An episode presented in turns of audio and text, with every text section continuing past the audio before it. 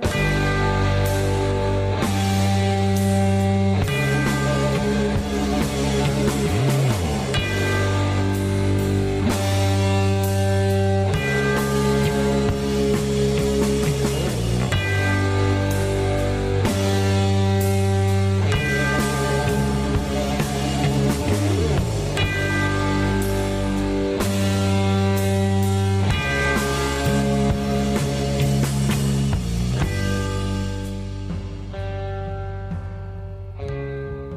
Salut tous les pirates.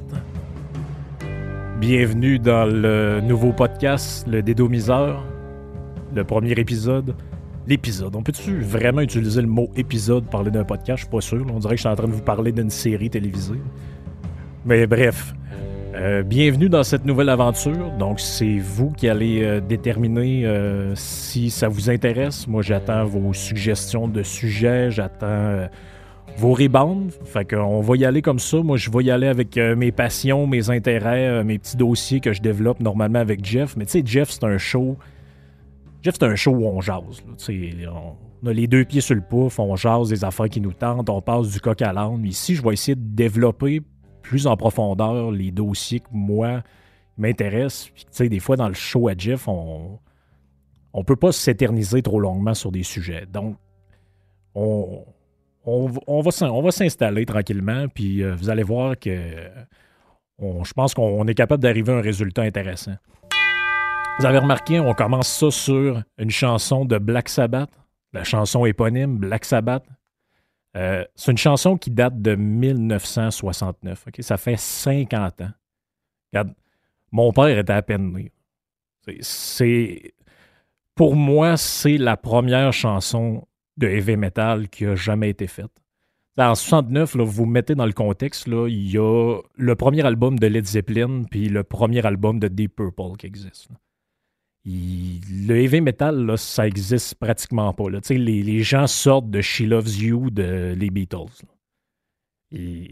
D'ailleurs, si on en parle un peu, puisque une de mes passions, vous le savez maintenant, c'est de les biographies des artistes, des musiciens. je suis un maniaque de musique.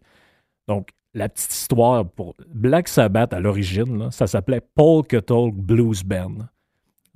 L'histoire de ça, c'est que Ozzy avait une tante qui puait des dessous de bras. Et puis, euh, ils ont appelé ça en l'honneur de la poudre de talc qu'elle se foutait en dessous des bras, parce que c'est l'Angleterre de Birmingham des années 50-60. Les gens sont pauvres comme la gale. Euh, le pays est détruit. Donc, on s'arrange comme on peut pour euh, les odeurs. Donc, comme c'est un nom qui pognait pas vraiment, il y a quelqu'un dans le band, je pense, c'est Geezer, qui disait on pourrait s'appeler Earth. Mais là, il y avait un autre band à l'époque, plus de pop, qui s'appelait Earth, donc ça commençait à causer des problèmes. Et c'est là qu'ils ont proposé le nom Black Sabbath. D'ailleurs, si vous fouillez sur Internet, avant Black Sabbath, avant d'inventer le heavy metal, c'était un band qui faisait des covers de blues et des covers de, de, de rock, de rock and roll de l'époque. Même si vous cherchez sur YouTube, euh, Earth ou Black Sabbath, Blue Sweat Shoes, vous, avez vous allez trouver un cover qui date, je pense, de 68 ou 69 de, de, Black Sabbath, des membres de Black Sabbath avec Ozzy au chant qui font le cover de la chanson de Elvis, Blue Sweat Shoes. C'est quand même assez spectaculaire, on ne s'attendrait pas à ça. Et puis Black Sabbath, c'est un band qu'on a failli jamais avoir, hein, parce que peu de gens savent cette petite histoire-là, mais je pense que ça peut vous intéresser. Euh, Tony Iommi a failli euh, jamais faire Black Sabbath avec les autres membres du groupe parce qu'il était, en 68, il a été recruté pour être guitariste de Jet Rotal. Euh, il va même composer, si ma mémoire est bonne, le riff principal de la chanson Nothing is Easy de l'album Stand Up. Je pense qu'il sort en 69. Euh, finalement, Ayomi se chicane avec euh, Ian Anderson, qui est le, chanteur de Jet Rotal, qui apparemment était une vraie diva. Donc, euh, il devait manger seul tout le temps. Puis à un moment donné, Ayomi s'est assis à la même table que lui dans le restaurant. Puis les autres membres du groupe ont dit non, non, Anderson, il mange seul. il n'a pas envie d'être avec les autres. Fait que tu vas prendre ton trou, tu vas aller ailleurs. Il a dit OK, moi j'ai envie d'être dans un vrai band. J'ai envie de partir une nouvelle aventure. Puis là, L'histoire, c'est comment ça a parti un peu le, le, style de musique de Black Sabbath. Si vous lisez sur Wikipédia, on va vous parler là, des patentes d'occultisme, les croix à l'envers, tout ça, tout ça, il n'y a rien de vrai là-dedans. Ça, c'est une imagerie qui a été utilisé par le Ben pour se faire de la pub puis pour surfer sur l'espèce de, fanatisme de religieux qu'il y avait à l'époque où euh, n'importe qui qui faisait du rock'n'roll était un genre de créature satanique. Et rappelez-vous le procès avec euh, les Twisted Sisters, toutes ces patentes-là. Les, deux jeunes s'étaient suicidés en écoutant Suicide Solution de Ozzy quelques années après. Euh, donc, il, y, a, une mystique alentour de ça, mais la vraie histoire, c'est que les gars étaient des fans finis de films d'horreur. En sortant du, cinéma, à un moment donné, à avec Geezer Butler, Bill Ward et Ozzy, se sont dit faut faire de la musique de films d'horreur. faut absolument faire une musique qui va fitter avec l'ambiance macabre, l'ambiance malsaine qui existe dans les films d'horreur. Même que Ozzy raconte dans son autobiographie qu'en 70, l'album est enregistré en 69, ça sort en 70, donc en 70, il revient chez eux euh, complètement excité avec son vinyle, probablement sur un genre de 10 pouces dans le temps. Mais ça sur la table tournante, son père est assis dans le salon, les deux pieds sur le, le lazy boy. Là, il écoute, il dit pas un mot. Quand la première chanson finit, il se lève, il tasse le, bras avec l'aiguille, il arrête ça, puis il dit Mon fils, il dit T'es sûr que tu fumes juste du pot? Parce que faut, faut se l'avouer, là. Mettez-vous dans Mettez-vous dans. Mettez-vous dans, à, l'époque, écoutez un peu ce qui existe à l'époque, les bands de l'époque, puis réécoutez cette chanson-là, réécoutez le premier album de Black Sabbath, la chanson de Wizard, la chanson NIB. Euh, je veux dire, c'est, on, est dans une musique qui n'existait pas à l'époque. J'ai parlé de Led Zeppelin, mais Led Zeppelin, si vous écoutez le premier album, c'est beaucoup plus soft, beaucoup moins dark, beaucoup moins lourd.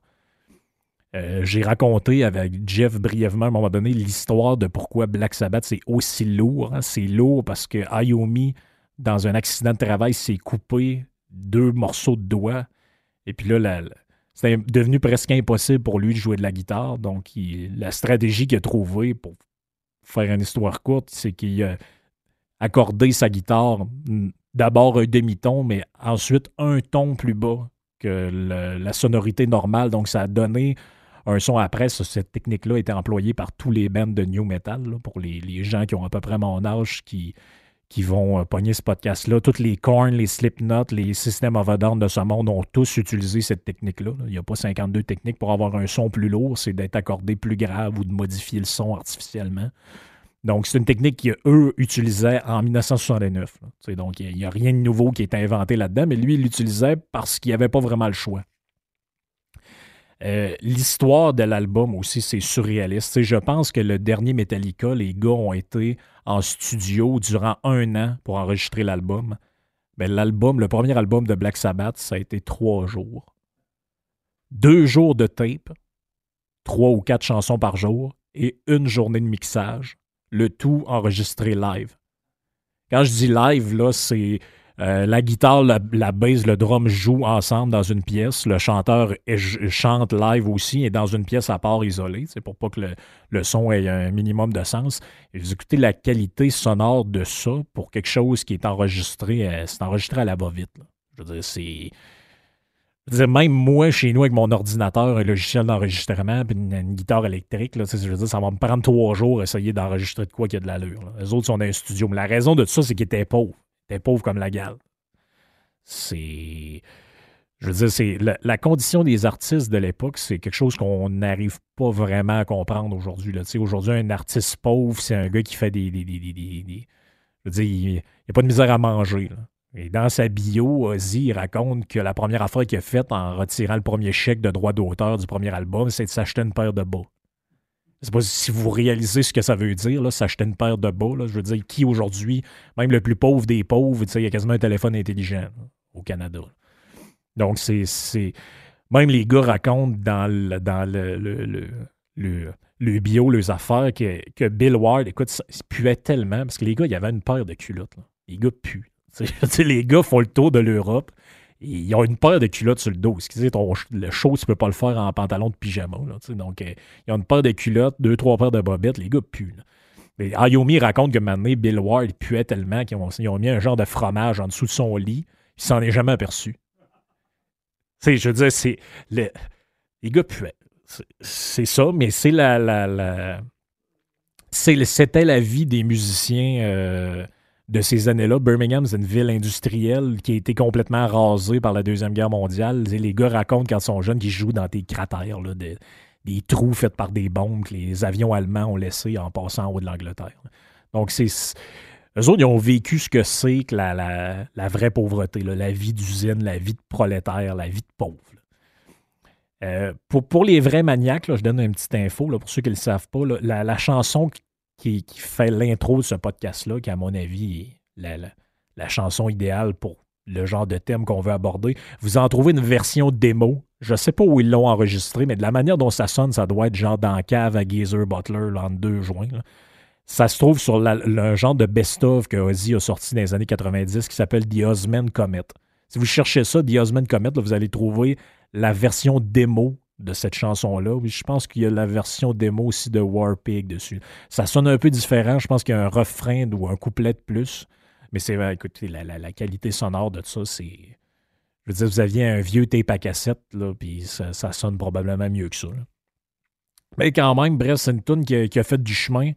Euh, ça a été repris par euh, énormément de bands, Typo Négative, Ice Dirt, euh, Vader, nommez-les.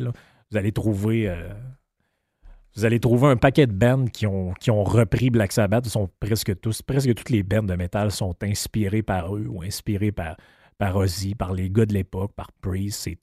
Rien n'existerait sans ça aujourd'hui, de la musique qu'on connaît. Donc, ça me paraît quand même un, un beau début musical. Je vais vous en parler de temps en temps de mes patentes musicales. S'il y en a qui ont des, des, suggestions, moi, je, suis open. Je lis, je lis tout ce qui existe là-dessus. C'est sûr que c'est sûr que je vais en parler.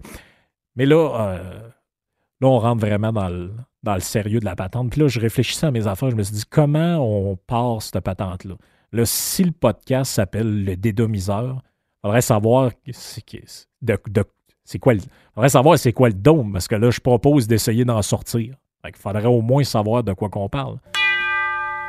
Le dôme, c'est le dôme, c'est quoi? C'est son, son rentre dans le sujet un peu le dôme, c'est quelque chose qui est physique, oui, dans le sens qu'on vit dans le dôme, mais c'est vraiment quelque chose qui est mental. On, est tous des dômiens à des degrés différents. C'est moi, le premier. Avant de devenir le dédomiseur, ben, j'étais le domien.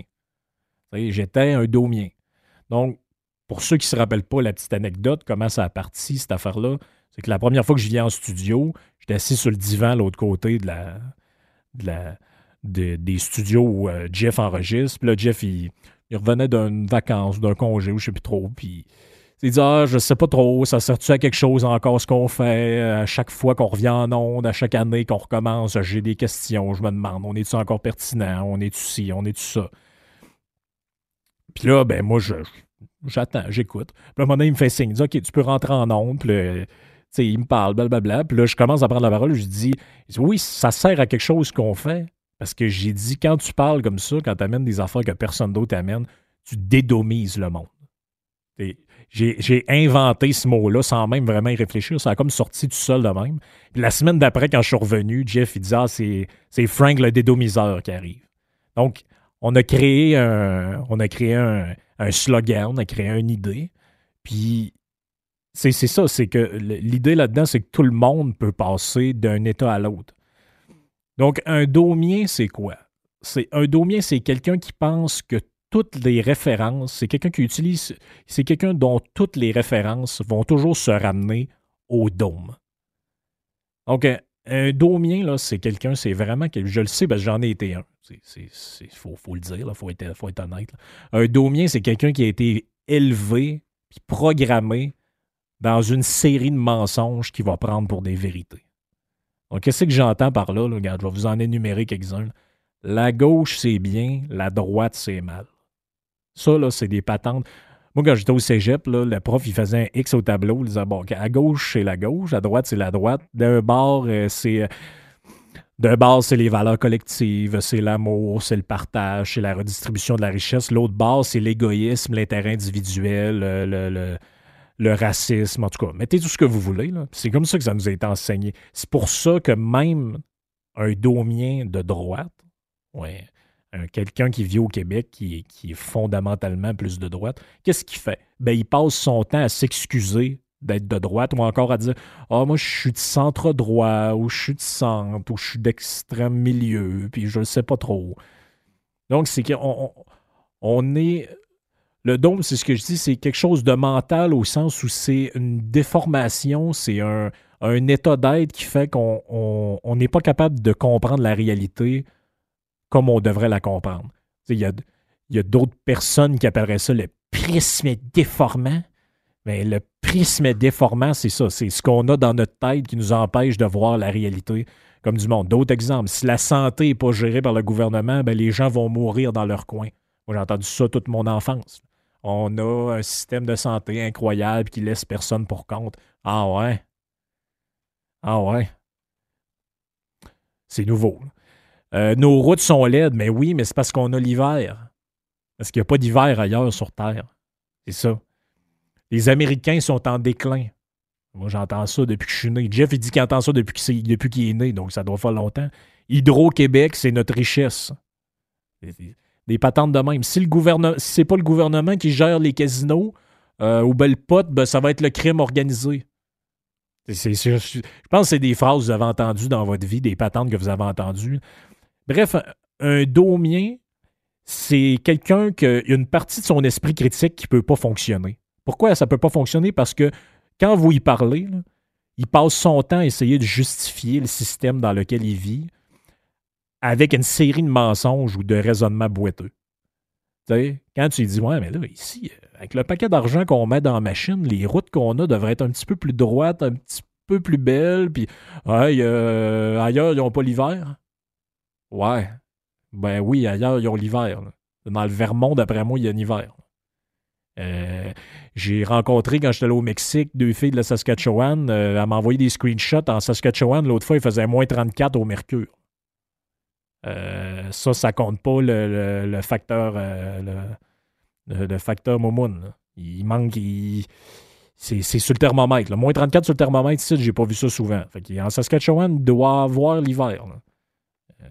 on n'est pas. on n'est pas à l'abri de rien.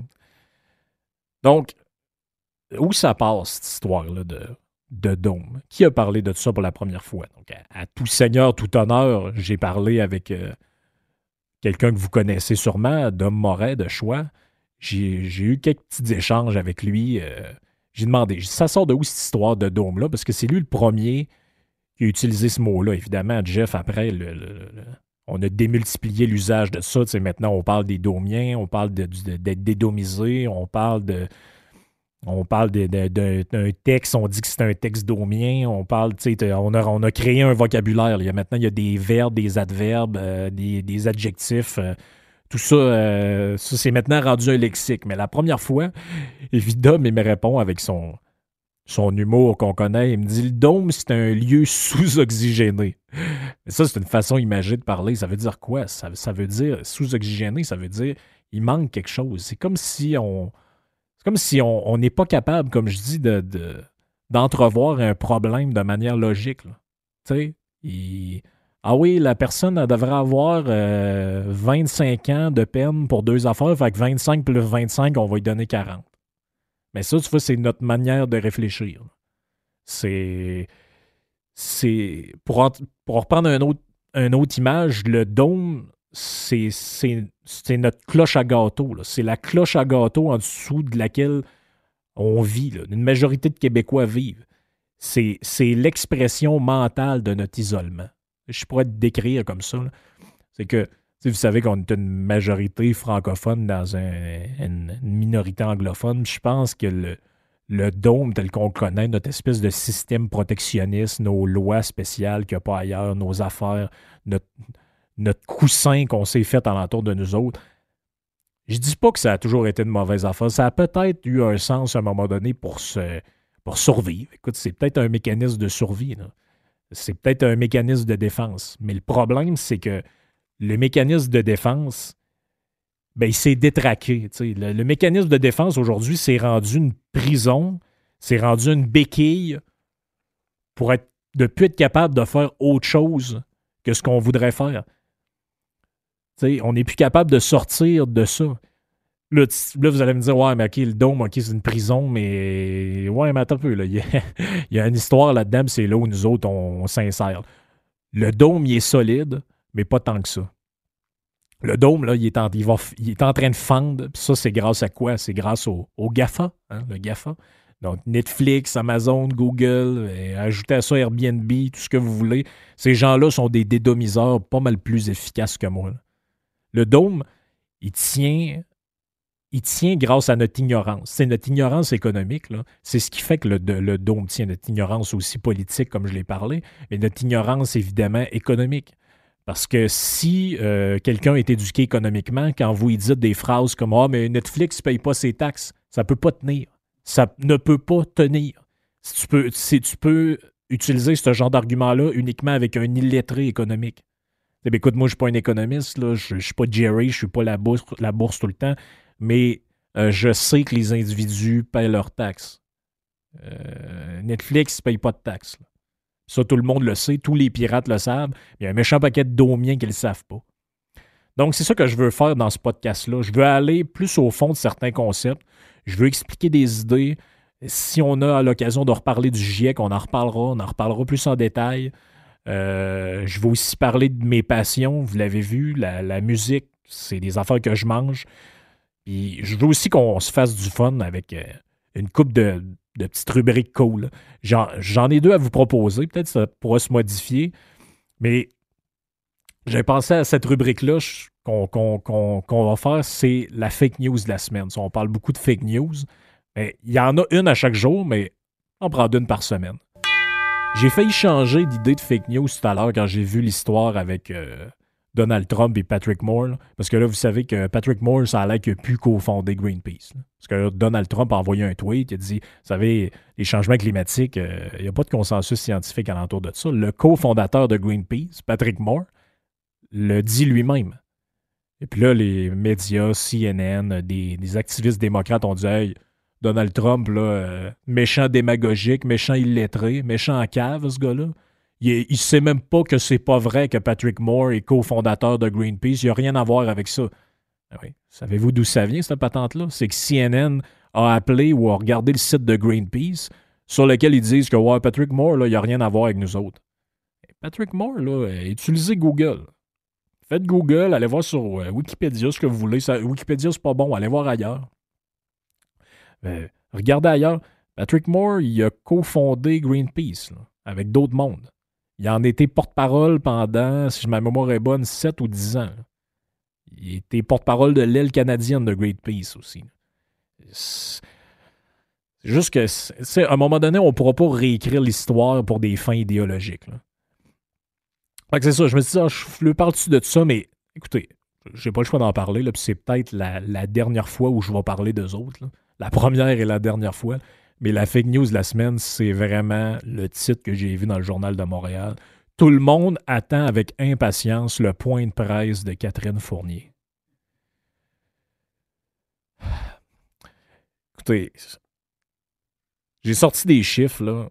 C'est Regarde, la Croix est devenue un parti de perdants et ce n'est plus le bon véhicule pour l'idée d'indépendance. Je suis tanné des chicanes.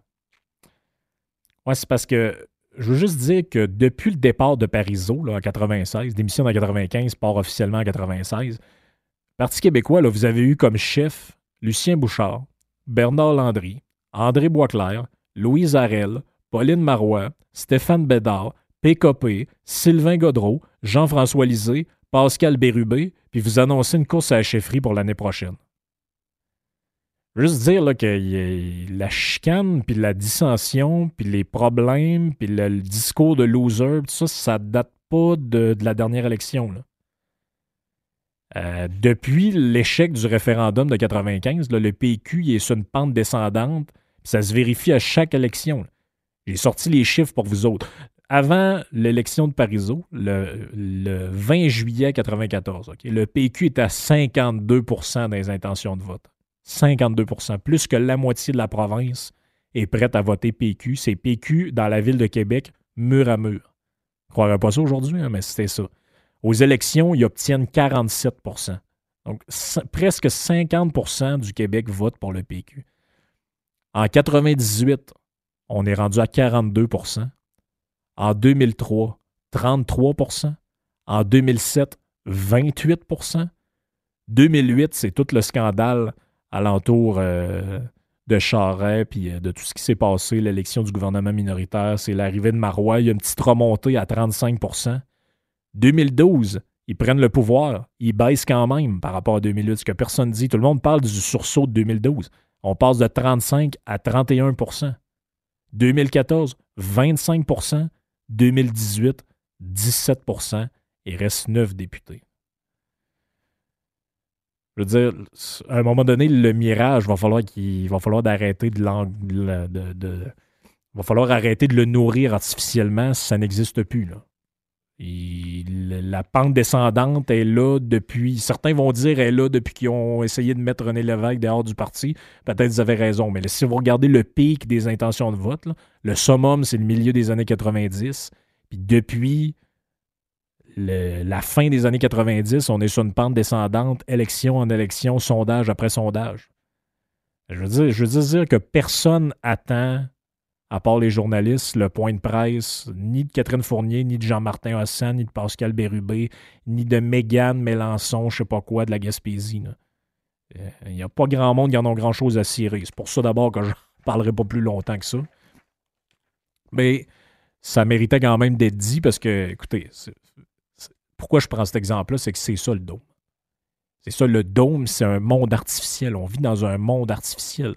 Si vous voulez savoir si en, 1995, quand le Parti québécois faisait quelque chose, ben, en vous en aviez des nouvelles à l'international. Vous regardez la télé française, les journaux américains. Même, des fois, on en parlait là-dedans parce que c'était une force politique majoritaire, avec une écrasante majorité des, des, votes à 50% 52 Je veux dire, il y avait quelque chose qui se passait. Aujourd'hui, c'est mort. Il faut se rendre à l'évidence. Un autre petit euh, avant de vous laisser, une autre petite euh, chronique, une autre petite rubrique intéressante que je veux mettre en place, le domien de la semaine. Là, j'aimerais ça que vous, euh, si vous avez des, candidatures à soumettre, je vais être bien open parce que moi, j'en vois beaucoup, mais je pense que vous en voyez pas mal aussi. Donc, j'aurais pu l'attribuer à, à Lisée, là, qui est passé à Tout le monde en parle pour dire que finalement, la cause de l'échec du PQ, c'est de la faute à tout le monde sauf la sienne. Mais on va passer à un autre sujet. on a assez parlé du PQ. Donc, le, le domien cette semaine, c'est pas une personne. En fait, oui, là, on la nommera pas, mais on va dire que c'est les médias et leur traitement sur l'histoire de l'érable week. Écoutez ça, là. Si vous lisez le texte, vous allez capoter, hein. mais si vous, vous lisez les commentaires qui a en dessous du, sur Twitter relatif à ces articles-là ou sur le, dans le Journal de Québec, Journal de Montréal. Pas compliqué, vous allez vous crisser en bas d'un ravin. Ça n'a aucun sens. Ça n'a aucun sens. Je vous en ai sorti quatre que, que vous allez entendre.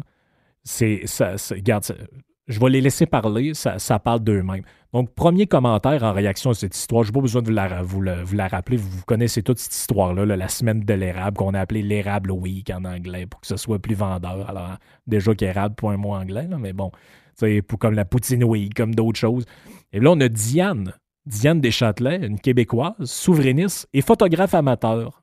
Voici ce qu'elle avait à dire euh, concernant le traitement de, de ce dossier-là. On lâche pas. Misère que le Québécois n'a pas d'honneur et est colonisé. Donc, le Québécois, c'est un être colonisé, en particulier le beauceron, hein, évidemment. On aime ça fesser sur les beaucerons, alors que c'est à peu, près la seule place de droite au niveau de. de, Les gens sont droits, les gens essayent d'être moraux, les gens essayent de, de faire leur affaire. Et puis, on continue. Il y a aussi euh, Madame Clara, quelque chose à rajouter. Toujours aussi coloniser les bosserons, laissons leur sirop aux anglophones et achetons le nôtre ailleurs au Québec. Ils s'en fait du fort bon en français. Donc, le sirop, là, c'est bien important, prenez-le en français, parce que d'après moi, vos gaufres vont avoir quelque chose qui ne marchera pas avec, là, ou je sais pas, vous allez devenir... Euh, c'est pas compliqué, là, le... c'est Elvis Graton. C'est Elvis Gratton. Après ça, on a l'amant de la Terre, Gaïa. Ben, je, présume, c'est peut-être une femme aussi, je ne sais pas. Donc, euh, Gaïa, euh, elle a dit ce qui suit. J'en reviens pas. Moi, je critique tous ceux qui disent bon week-end. Je devrais maintenant m'attaquer au bosseron. Donc, Gaïa, en revenant de la SQDC, elle se connecte sur Internet. Puis là, elle voit cette histoire-là. Gaïa, elle capote. Là. Elle, Gaïa, euh, Gaïa, là, tu dis bon week-end, ben t'en sacrement. Fait que là, euh, je veux dire, l'érable week, là, c'est. C'est un crime de lèse-majesté. Il y a quelque chose qui ne marche pas là-dedans. Mais le summum, j'ai gardé le meilleur pour la fin, Marc Gagnon, non pas le coach du national, un autre probablement, parce que ça me surprendrait que Marc Messier euh, utilise ce pseudonyme-là sur Twitter. Donc Marc Gagnon, lui, lui, il n'est pas content. Beaucoup de bosserons sont décolonisés comme Marteau Napoli. Beaucoup ont peu d'éducation et ont été élevés entre deux cochons dans la porcherie. je, pour de vrai, je ne sais pas si Marteau vient de la Beauce, j'en ai aucune idée, mais je ne sais pas ce qu'il vient foutre là-dedans, mais bref, euh, Marc, là, il Marc, il est pas content. Mais euh, comprenez-vous de quoi on parle? Comprenez-vous pourquoi c'est nécessaire de parler de ça, de sortir du dôme? Là, c'est rendu qu'il faut s'attaquer aux beaucerons parce qu'ils veulent faire un événement, mais il y a un mot en anglais écrit dedans. Là, ça, c'est des colonisés, imaginez-vous, du monde qui n'ont pas d'allure. Euh, fait qu'écoutez, je manquerai pas de job, hein, je pense, avec ce que je viens de vous lire, ben, avec ce que vous avez entendu. C'est pour ça que j'espère vous parler chaque semaine dans cette nouvelle aventure qu'on va vivre ensemble. Euh, vous n'avez pas le choix, vous allez tous devenir des dédomiseurs. Et euh, en terminant, je vous invite euh, évidemment à aller suivre euh, notre compte préféré, Sexy Boomers on the Web, qui va sûrement faire son apparition dans un peut-être des features spéciales de ce nouveau podcast. Le compte où on peut rire et un peu s'évader du dôme. Ciao, à la semaine prochaine.